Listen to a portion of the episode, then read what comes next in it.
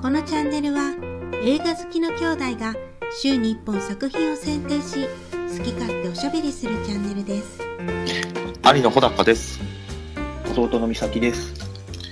今週紹介する作品はこちらストーリーオブマイライフ私の若草物語原作誕生から約150年時代を超え受け継がれてきた小説「若草物語」が現代的な風を吹き込まれ再び映画化された南北戦争時代に力強く生きるマーチ家の4姉妹が織りなす物語を作家志望の次女ジョーを主人公にみずみずしいタッチで描くはい。ということで、はい Amazon プライムに入って、はいちょうどね、前から見たいと思ってて、そのなんで俺初めて聞いててし俺知らんかったうそ、ほんま全然知らんかったうそ、映画館去年やってたやん。あそうなん全然ちょっと気にしてなかったあ、そっか。うんなんか、う見ん、に行かんくて、結局。ああ、でも見たいと思ってたん。そう、見たいと思ってたから。それは予告編を見て。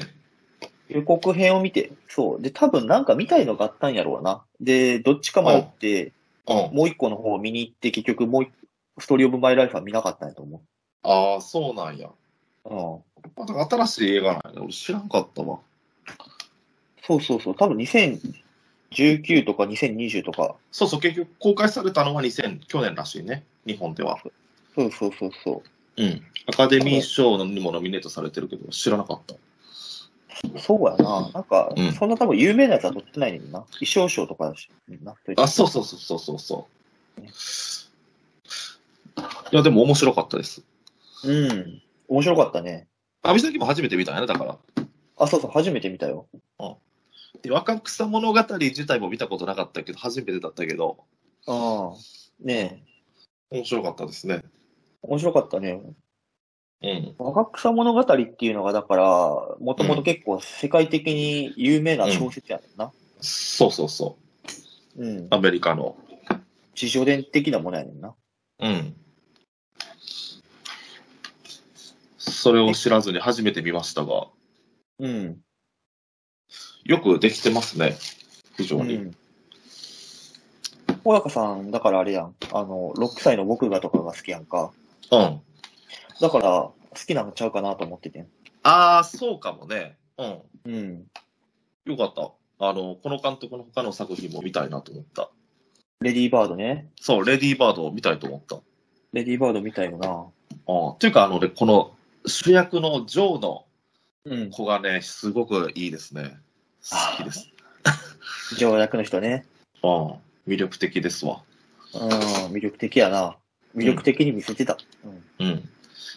あ、でも、あの、これ出てる人みんな良かったね。なんかその、旬なキャストって感じだったわ。俺、この主役の人も知らなかったけど、確かに、うん。主役の人も知らんし、エイミー役の人も知らんかったわ。ああそうそうそうそうう。ん。で、あの、男の子のローレンスの役の人も、ティモシー・シャラメも、うんうんうん。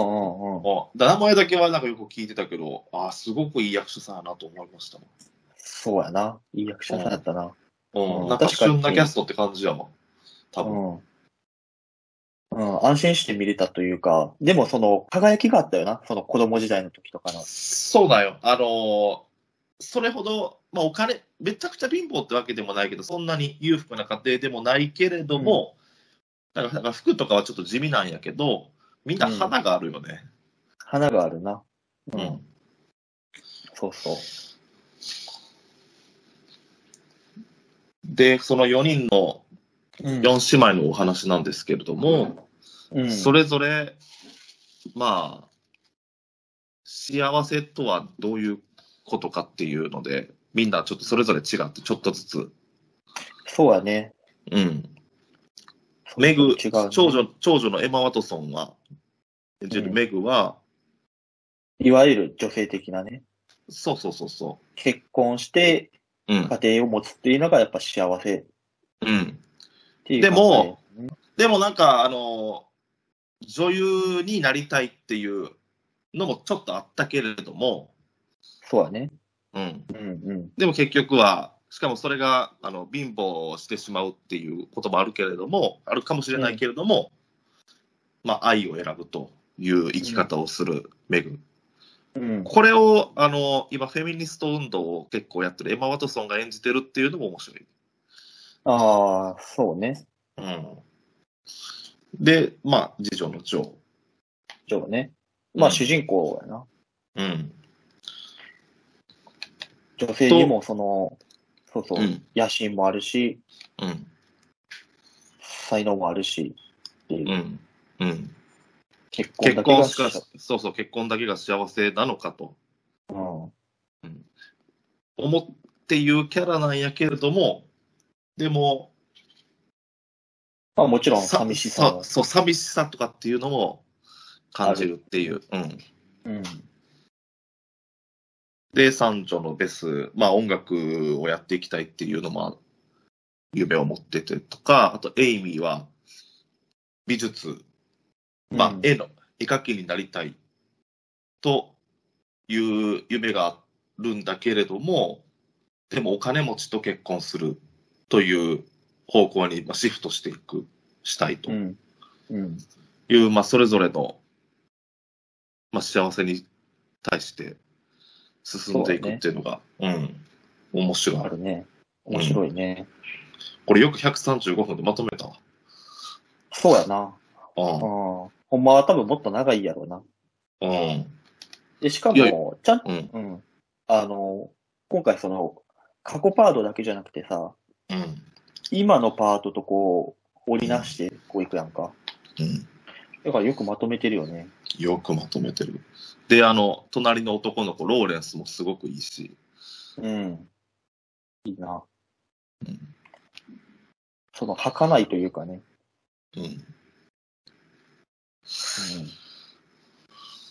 その過去パート、過去パートっていうか、現代の過去パートの方が結構、だから、ジョー最初の方、ジョーは、うん昔の方が幸せやったと思って、現代パートが結構暗いんよね。天気も暗いし。あれ。やっぱこれ、絵作りとしてさ、うん。現代パートの方が、うん。あ、暗、感触っぽくて、現、えっ、と、あ、そうそう、現代パートの方が感触やな。うん。過去パートの方が暖色やねんな、やっぱ。そうそうそう、すごく綺麗で。よくあの、俺、でも、あの、曇り、 曇りまで、まあ、待ったなっていう感じだから、すごい よ。うん。あの、ベスがなくな、もうなくなる直前とか、うん。そうやな。うん、天気くらいの狙ってるわなと思うけど、うん。まあまあ、そういううん色使いがあるよね。うんこういう女性としての生きづらさとかってさ、実際、オラ男やから感じたことないけどさ、うん。美咲さんやったらどうこの4姉妹の生き方。どれにこの近い4姉妹の生き方、どれに近い、それはやっぱどれに俺はみんなの、みんなのことを支えてるから、三女のベスじゃない。みんなのことを支えてる。ああ、まあ、いや、 まあ、そ美咲はでそれは冗も談やそけどあんなに優しくないやん。まあ、それは冗談やけど、うん美咲は違う一番違 うやん。ベストは一番無償の愛の人やんか。まあそうやな。無償の愛の人やな。まあ、ジョーも家族を支えたいっていう人やけど、うん。うん。一番近いの、うん、一番近いの、あの、兄弟の中に生まれたとしたら、いや、でも確か、難しいな。でも、長女でもない気はするよな。あでエもマ・ワトソあ、ン。うん。うん。でも、長な女がんか一番普通なんよな。でも普通やけど、でも貧乏でもいいっていう人ではあったよ。うん。そうやな。ちょっと、ちょっと悩んではいたけど。うん。近いの、なんだろうな。エイミーとかなんかな。ああ。野ジ心ョ家で一番野心家やかな。ー、うん。したたかで。うん。でも、ジョーほど、その、野心、うん。ジョー、まあ、ジョー、ジョーもあるかもしれないジけど。ョーは野心家というよりも、なんかその、理想主義者よね。理想主義者やな。うん。エイビーあーそはういう理想主主義者じゃなかったよ。現実的か。うん。あの二人はちょっとライバル的な感じでもあったけど、そう言われるとジョーかもしれんな。あ、理想主義者。かもしれんな。あ、そう。そうなんほらや。どどういうところろああ、どういうところどういうとこうん。美咲が理想主義者っていうのはあんまり、そんなイメージがないわ。嘘。あれってだっいやて、その、一番しんどい生き方やん。いや、だからあそこほど、ああんなにじゃないけど、うん。やっぱどうしてもその、家族といれば幸せだったのになとかさ、うん。恋愛のところとかも、うん。うーん、やっぱ愛せない。そう、みんながそう望んでるのは分か分かったけど、愛せない。うん。なんかやっぱこの、いや、難しいな。だから俺と全く一緒ってわけじゃないけど、うん。うーん、理想を求めるようなところはあるんじゃないあー、理想。そうなんや。いや、分からん。小高さんはどうなんえ、俺はどうかな。でも別に俺も野心家ではないな。野心家ではない。野心、ああ、でも案外めぐかもしれんな。長女の。普通やなるほど。ね。うん。えーっと、まあ、お金はなくてもって、思うんかもしれんない。それはそれでもう頑張って生きていくみたいな。うん、ジョーほど別に理想主義者でもそうだな。ない。うん。あ,、うんあんなに強くもそこないまでし。強くないな。うん。あれはすごいよ。でもやっぱそのう、んですがさ、こう、亡くなったことをきっかけに、そジョーもう。うん、こう、やっぱあそこでちょっと変わってる感じがするやんか。そうやね。あそこでもう、だから自分はもう小説の才能がないから、もう書かないって言ってたけど、ベスがなくなっちゃって、うちょん。まあ、ベスのためにっていうのもあるかもしれんけども、自分は生きてるんやから、うんやらなきゃいけないっていう、まあ、その、エンジンになってるね。うん。うん。やし、その、多分そ、執筆もそうやし、うん。人間的にも、その、うん。まあ、深くなったんじゃないけど、そのローリーへのさ、そ思う、い成長、成長したね。そうそうそう寂しいっていう、その、自分が認めてこなかった、自分の弱いところに、うん、を認めた。そう。うん。大人になったね。大人になったよね、あそこで。うん。うん。っていうのを、すごうんく描いてるなと思って。うん、そうだねうん。いや、みんなそれぞれ、まあ、若かったのが、ちょちょっとまあ、価値観が変わってる。ちょっとずうつね。ん。ちょっとずつ価値観が変わってるね。うん。それが、まあ確かに面白いけど、そうだ、俺は、まあ今でも女の人が男の人よりも生きづらいっていうのはあると思うねんだけど、うん。だから俺やったらどうかなとかっていうことを、もうちょっと深く理解するためには、考えてみたいなと思って。まあ、その1860年代うん。だよ。やっぱその時にうんは、今よりもっともっと生きづらいわやろうな。うん。今より生きづらいな。女性が外で働くっていうのは多分あんまりないやん。そのなかったな、あの時は。うん。だから結婚するか、うん。もうそれか、だから、ジョーとかみたいに、うん。なんかその、スキルで生きていけるようなことね。うん。女優とかさ、うん。作家とか。うん。まあ、そうすると今はだいぶマシになってるんやろうけど、まあでも今でもなかなかうん、難易度高いんじゃないかな。うん。そうやな。うん。男よりも。うん。そう。私とあなたの現実は違うのって、うんドキッとするよな。うん。そうね。うん。その、相手のことを考えて生きたとしても、うん。やっぱ分からないところがあるからね。うん。そうだね。面白かったですわ。うん。そう、だから、うん。ちょっと全然調べずに見たけど、うん。よかったね。うん。よかった、面白かった。うん。面白かった。そう。なんかこう、ただ、こういう、見るテンション合わせとかないとあかんなと思ってさ。あどういうことうん。例えば、うん。ないけど、うん。 SF を見る気分で行くと、うん。あれってなっちゃうから。そんなことならないやろ。 予告編見てから見るやろ。 アマゾンプライムさ、レッドフリックスより優れてるなと思うのはさ、見る前に予告編見れるやん、あれ。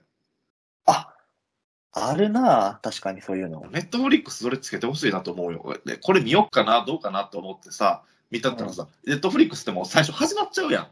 選ばああ、もう始まるな、あれ。すぐ、もうなんか、ず。もうそうだ冒な頭から見るやん。もう。でうん俺は予告編が見たいのにと思って。ああ、確かにね。見るかどうか選びたいからと思って。ああ、それネットフリックスに言うべきやな。そうそうそうそう。確かに。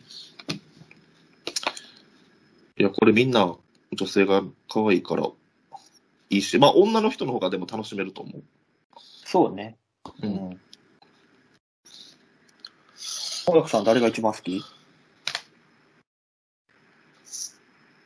ジョーやな。ジョーやな。うん、ジョーは好きになっちゃうわ、あれは。魅力的やもんな。あれは魅力的やわ。すごい。うん。あの人の芝居もまたいいよね。あの、ガサツっていう、そのキャラクターも、ガサツ、まあ確かにガサツやん。ちょっとね。うんでもそのガサツさがさ、ギリギリ OK のガサツさで、ああ、なるほどね。あれがいい具合なんよね。あれうん結構ガサツって感じでもっとガサツやっちゃうと思うね。役者としてもね。ああ、なるほどね。うん、その、そこって難しいよ。例えば、その、とが、役者でさ、だいたいキャラクターにとがきが書いてて、こう、こう、こう、こうこういう性格です、みたいな、男まされて勝ち気で、ちょっと、で、なんかセリフにも私はガサツだ、みたいな、書いてたとしたらさ、まあ、ガサツにやるよ、普通はさ。うんで、うん確かにガサツにやってんのよ。うんガサツなキャラクターだっていうのはあるんやけど、でも、まあ、男の人から見て、まあ、その、おてんばっていうレベルで収まってるよね、あれが。うん、可愛い範囲ってことね。そうなんよ。あれがね、あのバランス感覚がね、素晴らしい。まあ、それは監督なんかもしれないし、あの女優さんかもしれんけど、うん。なかなか、ね。なかなかね、難しいんだと思うよ。いや、あと俺やっぱお母さんも良かったなと思って。お母さん最高、ローラダン。ローラダンね。もスター・うウォー安ズ、心、安心できる。安心のローラダン。お母さん良かったなと思って。 最高ですよ。うん。やうん。っぱ、強くてうん。優しい母親っていうのは魅力的だもん。うん、最高ですね。はい。はい。